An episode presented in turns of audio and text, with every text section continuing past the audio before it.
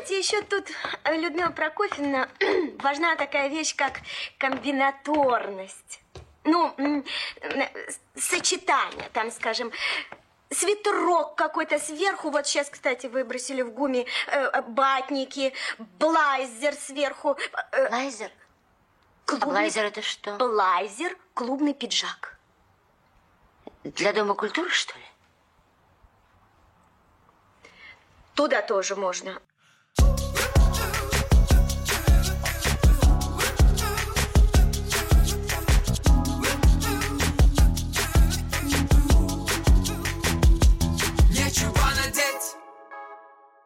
Всем привет-привет, с вами Евгения Серюгина, стилист, инстаблогер и жутко любознательный человек. Это подкаст «Нечего надеть» о стиле, как о способе познать себя и мир вокруг. Это первый спецвыпуск в подкасте и, можно сказать, дебют. Формат необычный, но вам понравится, я обещаю. Итак, сегодня мой собеседник у микрофона Анна Гладкова, стилист, креативный директор, душа бренда Fluffy и, что самое главное, тоже жутко любознательный человек, как и я. Аня, привет-привет! Привет, слушай, ты меня сейчас так грандиозно представила, я захотела обернуться, посмотреть, о ком ты говоришь. О тебе, о тебе. Ань, ты очень крутая, это без скромности.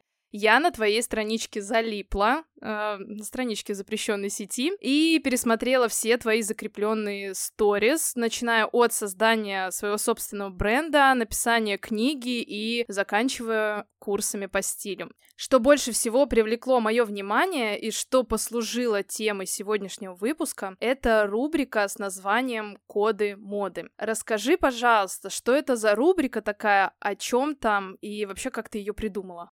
Это рубрика о том, что мода — это не одежда. Мода — это поведение людей. У нас в институте был такой предмет «История моды», и нам преподавали прям вот э, самую малость. И я, как человек жутко любознательный, конечно же, решила углубиться в этот процесс и узнала как раз, что дизайнеры просто так ничего не придумывают. Все происходит от людей. Ну, как, например, э, с мини-юбкой. Это mm-hmm. не то, что Мэри Квант придумала мини-юбку, а потом началась сексуальная революция в 60-х. Так, а я думала, что с нее началось. Нет, все началось с того, что появились в продаже а, нормальные, адекватные контрацептивы. Mm-hmm. У нас тут 18 плюс немножко.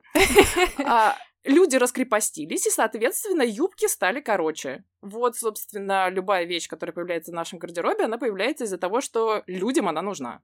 О, это супер здорово, и по поводу Мари Куант я не знала. Я думала, что это она просто сидела и подумала, почему бы и не мини-юбка.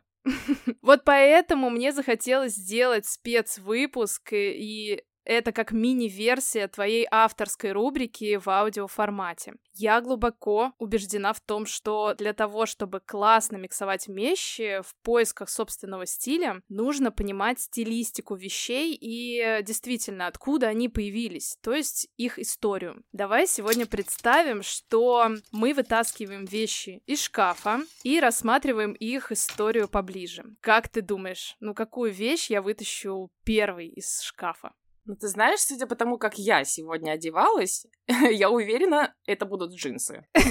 Да, действительно, джинсы. И я не видела еще ни одного гардероба, в котором не было бы джинсов. И расскажи, откуда эта вещь появилась, как они к нам пришли и так прочно обосновались в нашем повседневном гардеробе. Ну, есть расхожее мнение, что джинсы придумал Леви Страус. А, но на самом деле еще в 18 веке э, моряки шили себе штаны из парусины, из ткани, которая была саржевого плетения, называлась джин.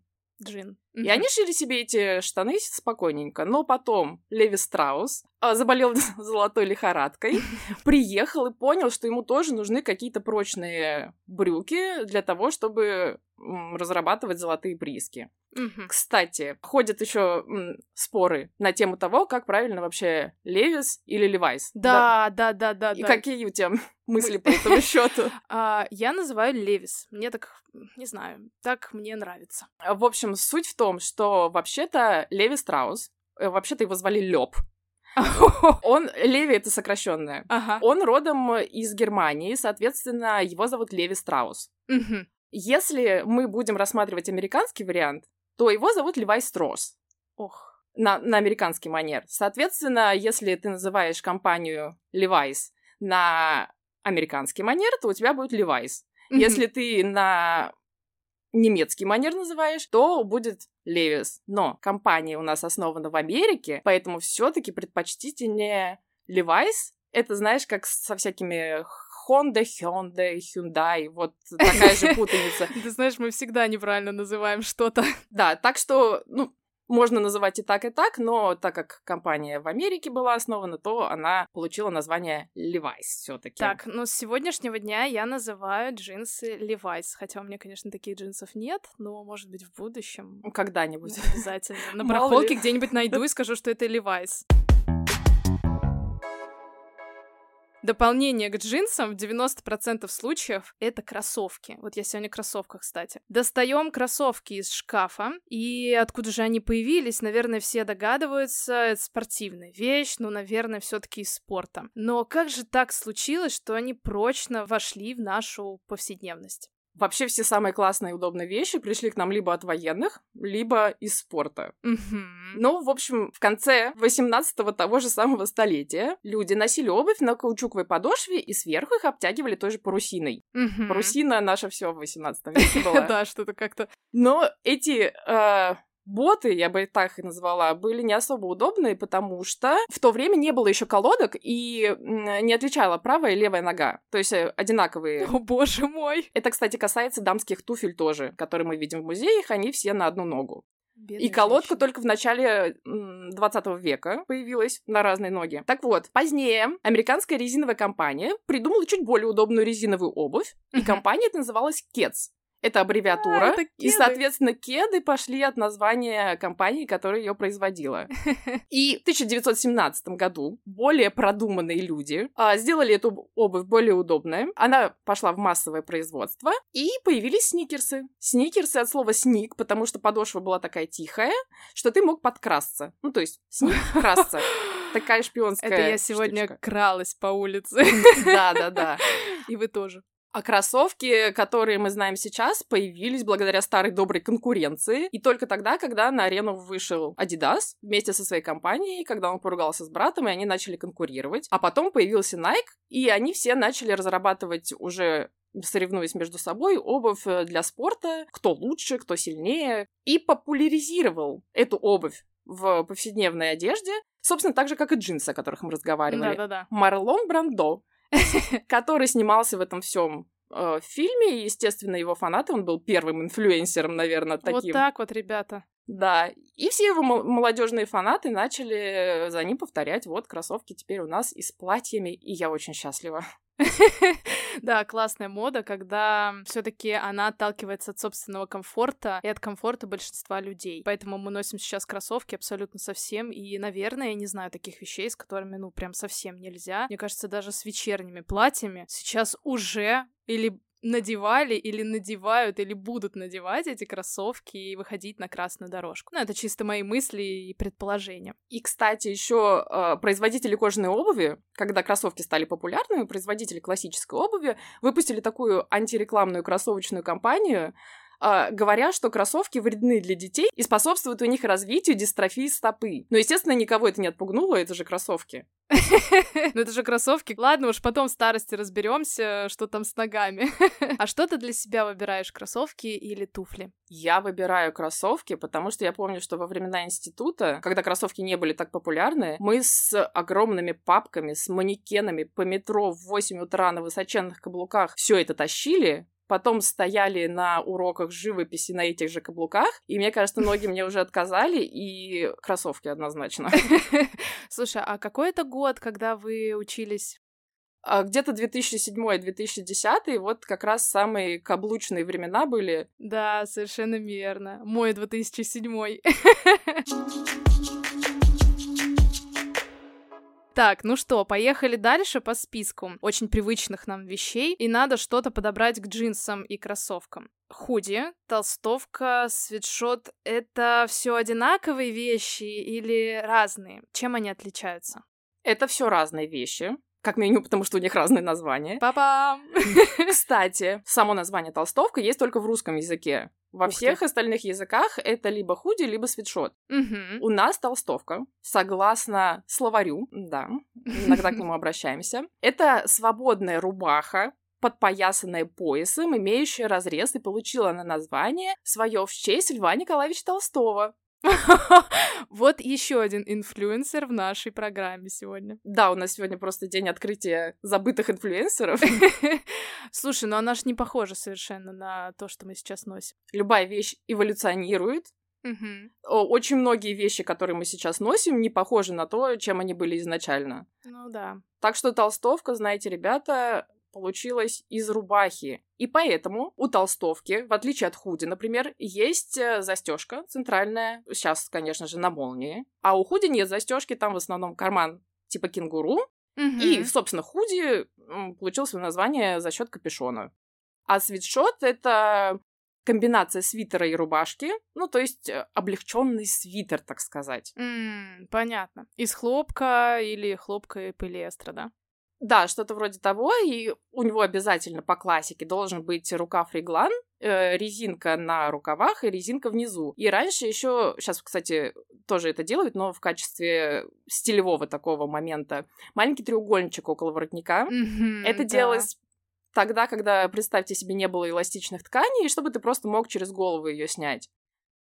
То есть э, резиночку вставляли, и она у тебя растягивалась туда-сюда. Сейчас, естественно, у нас э, технологии не стоят на месте, у нас есть классные ткани, которые тянутся, и, то есть, это получается только декоративный элемент. Оказывается, сколько я всего не знала, хотя я изучала вот э, историю многих вещей и знаю, когда они появились, но сегодня ты просто делаешь для меня открытие, серьезно. Только вот знаешь, э, в жизни все это часто для удобства называют именно кофтой. Ну, кстати, что по поводу кофты? Кофта — это моя боль. И моя. Я не могу видеть, когда производители одежды пишут кофта, кофточка на все подряд. А Мне прям больно физически. Потому что ясное дело, что все эти вещи верхние пошли от кафтана, но все бокалы, рюмки и чашки пошли от кружки. Соответственно, надо ли нам фужеры называть кружками? Нет, конечно, не надо. Соответственно, и Мгм. кофту все называть кофтами тоже не надо. И причем я знаю, зачем они это делают, потому что люди в поиске вбивают кофта, и чтобы Ага. индексироваться в поиске, они адаптируют это под людей. Но кто, как не мы, производители, будем прививать культуру общения на профессиональном языке людям. Поэтому вы должны знать, что кофта — это шерстяная одежда с воротником на застежке сверху донизу, и чаще всего это молния. То есть представьте себе свитер. Свитер на застежке центральной по всей длине — это кофта. И все. Все остальное имеет свое отдельное название. Так, значит, я недавно в спортмастере, это не реклама, кстати, а, купила себе кофту, потому что собираюсь в поход, и у меня как раз вот такая кофта теплая. Вот это называется кофтой. Все остальное у меня нет кофты, оказывается, в гардеробе. Именно так. Окей, я, наверное, сегодня пройдусь по всем типичным вещам и спрошу тебя еще про пиджак и жакет. Знаю, что многие не разделяют эти понятия и все называют пиджаком. На самом деле, как мне кажется, вот нет принципиальных отличий в настоящее время, да, ну, пиджак, жакет, ну окей. Но сама я использую слово жакет, когда говорю о чем-то более приталенном или коротком, а когда говорю об оверсайз, естественно, называю пиджаком. Вот что ты можешь сказать а, по этому поводу? Давай достанем из шкафа пиджак, а, жакет.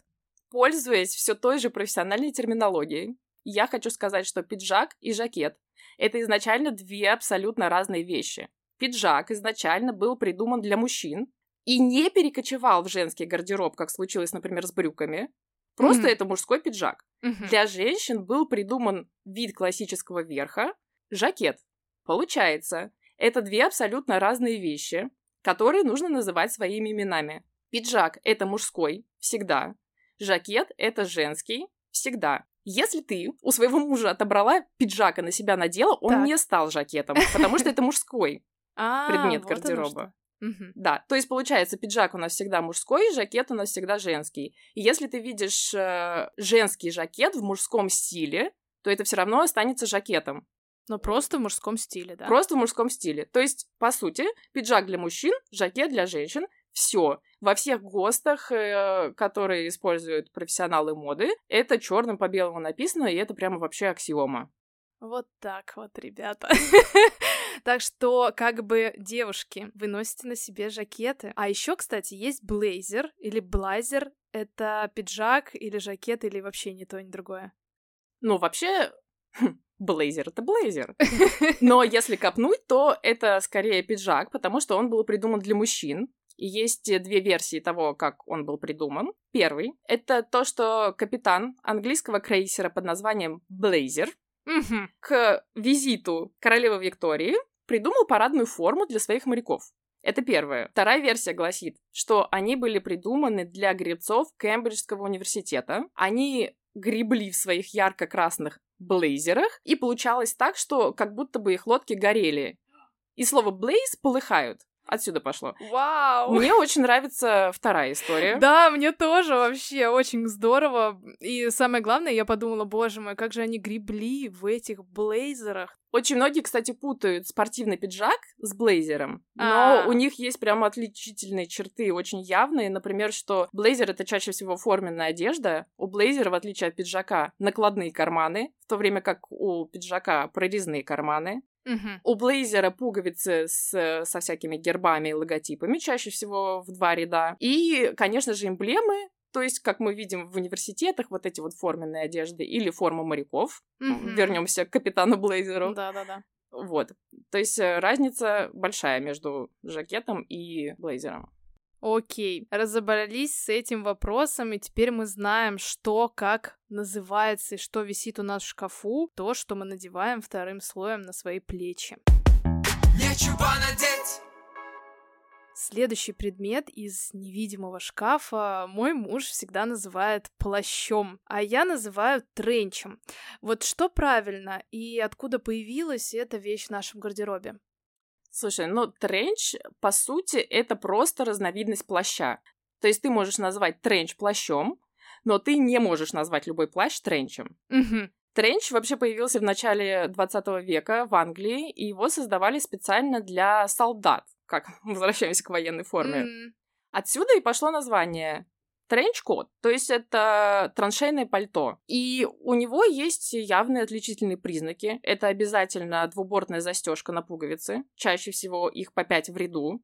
Это обязательно должны быть погоны, отложной воротник, пряжка с поясом, боковые карманы, ну, для удобства, естественно, и манжеты на рукавах, которые также могут регулироваться пряжками. То есть, получается, тренч — это разновидность плаща с рядом особенностей. Так, значит, в моем гардеробе именно плащ, потому что там нет вот всех тех деталей, которые ты назвала. Значит, мой муж был прав. А я очень люблю рубашки, и, как ты видишь, я сегодня в записи как раз в ней. Есть такая легенда или миф, что этот предмет гардероба так назвали, ну, потому что в нем удобно было рубить дрова. Даже есть такое конкретное название — рубашка дровосека. Это такая красная в большую клетку. Правда это или нет, э, что рубашка от слова «рубить»?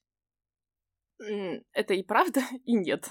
Но, скорее всего, это неправда, потому что а, рубашка, слово рубашка, произошло от грубой ткани, которая Ага. называлась рубище. Ага. То есть грубая ткань, так сказать, грубого помола, из которого шили эти рубашки. То есть это обычная была одежда, просто из вот этой вот ткани. И, кстати, фраза, которую мы знаем, рубаха-парень, Да. она как раз не из-за того, что парень ходил в рубахе. Она из-за того, что рубаха-парень — это такой грубоватый парень, но он такой добрый, с открытой душой и мягкий, как вот сама вот эта вот ткань. То есть все идет от ткани рубища. М, Точно не от дров. Интересно.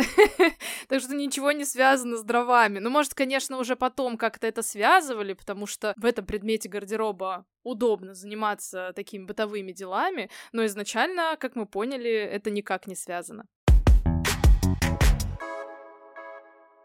Движемся вглубь, ближе к сердцу, так сказать, открывая маленький ящик невидимого шкафа. Не могла не спросить про лифчик и бюстгальтер. А, расскажи нам, что тут к чему. Ходят слухи, что бюстгальтер произошел от корсета, да, капитан очевидность. Но при ближайшем рассмотрении мы понимаем, что они вообще выполняют абсолютно разные функции. То есть э, корсет просто поддерживает грудь снизу, в то время как бюстгальтер, благодаря лямкам и чашкам, переносит вес груди, кому есть что переносить, на спину.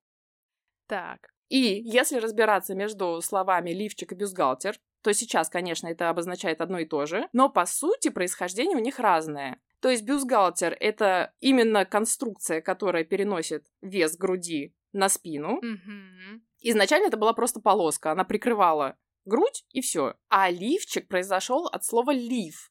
Потому что раньше вот эти вот все прекрасные платья огромные, это были не цельные платья, они всегда делились на юбку и лиф. И в этот лиф вшивали специальные конструкции, так скажем, которые должны были поддерживать и как-то формировать грудь. Но сейчас, конечно, это одно и то же, просто лифчик — это такое более широкое понятие, и считается, что оно менее презентабельное слово. Ну да, как-то, знаешь, звучит не очень презентабельно. И я, кстати, заметила за собой, что я назвала бюстгальтер, а ты говоришь бюстгальтер. И я так поняла, что твое произношение правильно. Потому что происходит это все от немецкого слова, я сейчас не буду Ругаться по-немецки. блистать своим незнанием немецкого произношения, но мягкого знака там нет. Бюстгальтер. Бюстгальтер. Да. Мгм. Так, ну что, моя жизнь разделилась сейчас на до и после, потому что информации очень много, и я на самом деле завидую тем, кто будет слушать этот выпуск, потому что, ну, даже я об этом не знала. И хочется спрашивать и спрашивать, если честно. Аня, расскажи, откуда у тебя такие исторические познания? А, может, слушатели сами захотят погрузиться в тему изучения истории каждой вещи? Вот куда бежать, что смотреть? Информация вообще всюду. И она прям сама идет ко мне в руки, но это, видимо, уже профболезнь. Естественно, самый главный источник информации — это книги. И чаще всего, кстати, нужная информация находится в книгах, не связанных с модой. Мгм. Например, э, в произведениях классиков XIX века мы прекрасно можем узнать э, об истории моды XIX века, и мы будем точно уверены, что люди ничего не придумали, они просто описывали то, что видели. А уже исторические какие-то вот книжки, написанные современниками, это уже немножко испорченное радио, испорченный телефон.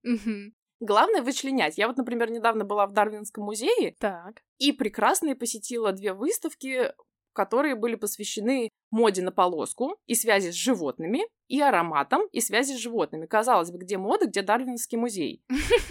Да. Главное учиться вычленять, но если вы не хотите это сделать, если вам лень, э, я уже сделала это за вас, так что вы можете пожаловать на одну из моих страниц в любой соцсети и не напрягая все узнать. Я вам все расскажу. Я оставлю обязательно ссылку на твой аккаунт, потому что, ну, это просто кладезь информации. Я залипла даже изучая, что такое слово кофта. И все, меня уже щелкнуло, должен был быть этот выпуск. Ты используешь свои исторические знания про околомодные темы в создании вещей своего бренда. И про что твой бренд?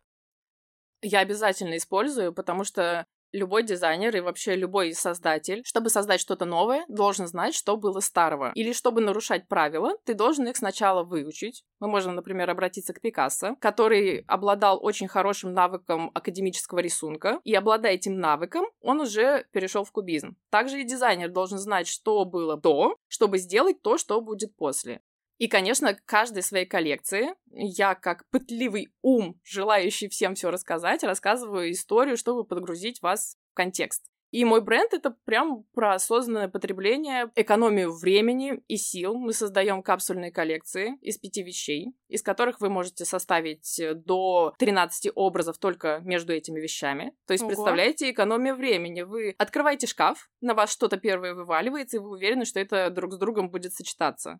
М, класс. Ну и вообще я тут могу бесконечно про свой бренд рассказывать, но лучше один раз увидеть, чем сто раз услышать. Заходите на сайт, и тем более я в подарок вашим слушателям дарю промокод. О, это здорово, мы его в описании поместим обязательно, поэтому смотрите. И в качестве последнего заключительного вопроса сегодня, Аня, выдохни, уже чуть-чуть осталось. Мне хочется спросить, какой твой любимый э, предмет гардероба и почему? Для начала я очень хочу рассказать историю самого слова гардероб. Да, хочу послушать. Если вы сейчас э, что-то едите, на секундочку отложите, потому что это такая очень занятная история. Если вы путешествовали по Европе, вы видели средневековые замки наверняка, и видели, как э, где-то над скалой на стене замка есть такой выступ, Мгм. этот небольшой выступ а, в древности, не в древности, в средневековье, использовался как э, туалет. То есть ты туда заходил, у тебя там была дырка, и все вот это вот падало у тебя вниз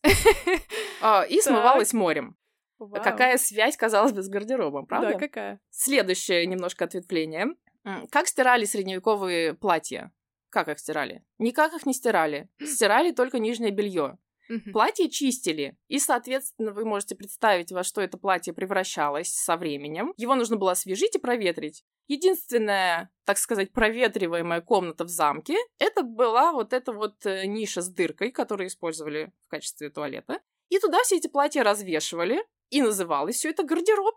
То есть, получается, а, Рапунцель свои прекрасные платья хранила именно там. Ну Вот теперь вы знаете. И когда вы скажете мужу, что вам нужна большая гардеробная, вы подумайте еще разок. А что касается моего любимого предмета гардероба, это точно будет пижама. Потому что, когда бы я ни надела пижаму, я чувствую себя в ней комфортно. И вообще люди очень сильно недооценивают домашний гардероб.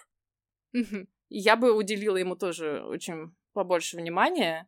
В общем, пижама — это вещь. Это моя любимая вещь, вот так я скажу. Да, значит, э, в следующем выпуске ты нам расскажешь о пижаме, откуда она взялась. Сегодня мы узнали о наших привычных вещах, как они правильно называются, откуда они произошли, и может после выпуска кто-то начнет вместо кофта использовать другие слова. Свитшот, толстовка, блузка. Спасибо тебе, Аня, за этот замечательный опыт. Я буду очень счастлива, если кому-то это поможет пополнить свой словарный запас модный. Сегодня мы закрываем наш невидимый шкаф, но, честно, мне уже хочется вернуться и вытащить оттуда уже что-то еще. Кажется, напрашивается еще один спецвыпуск. Ань, ты придешь? Я с удовольствием. Зови. Отлично. Ну а сегодня пока-пока. Пока. Нечего надеть Оставляйте комментарии и звездочки в Apple подкасты, а сердца в Яндекс Музыка. Скоро услышимся!